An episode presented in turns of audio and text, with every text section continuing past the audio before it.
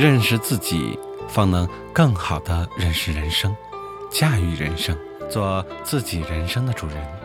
所以，与其花费心思去揣摩别人的喜好，不如好好的认识自我。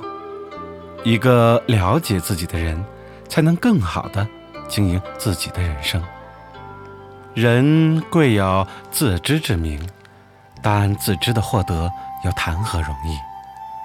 只有经历暴风骤雨的洗礼，血压双栖的磨砺，在无数次的跌倒中爬起，才能够找到真实自我，才能够正确面对自己的对与错、美与丑、善与恶，从内心做到不怨天尤人，真正认识到自己的能力，再通过不断修补与完善，向完美更靠近。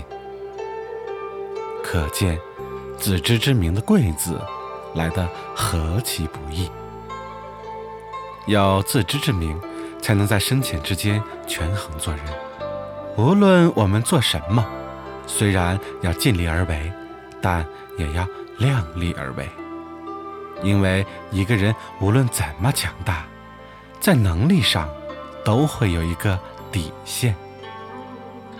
在一座深山中。藏着一座千年古刹，有一位高僧隐居在此。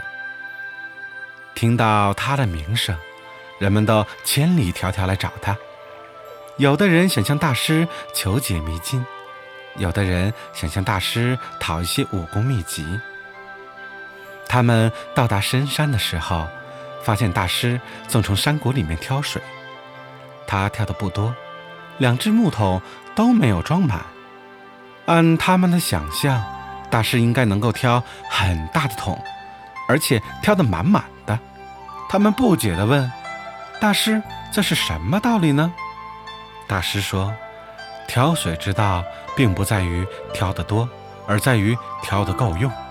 一味贪多，适得其反。”众人越发不解，于是大师从他们中拉了一个人，让他重新从山谷里打两桶满水。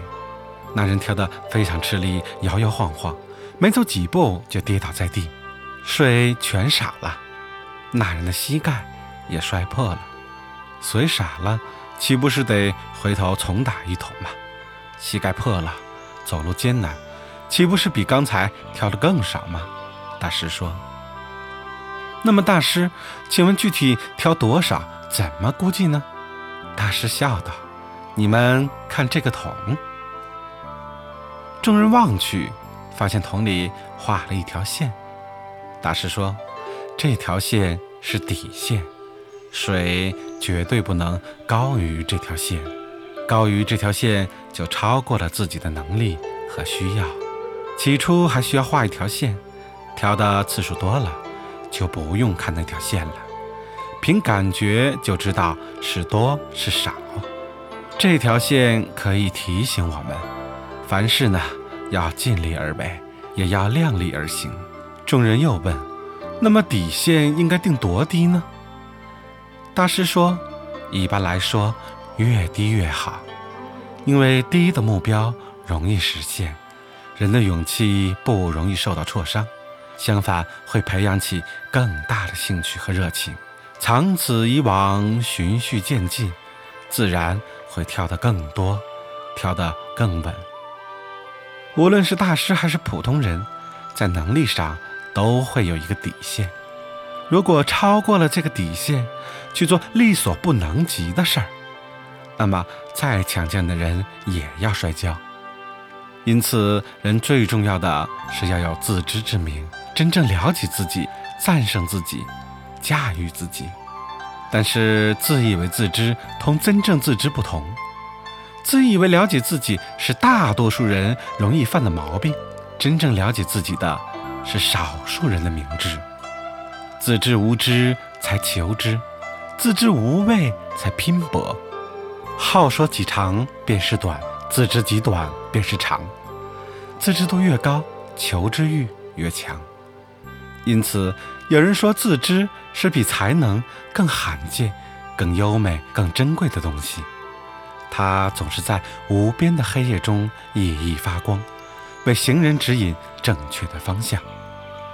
有的时候路走不通，问题并不在别人或者事情本身，相反，可能恰恰在我们自己的身上。也可以说，认识自己是通往成功的第一步。越接近自己的内心，离成功的距离也就越近。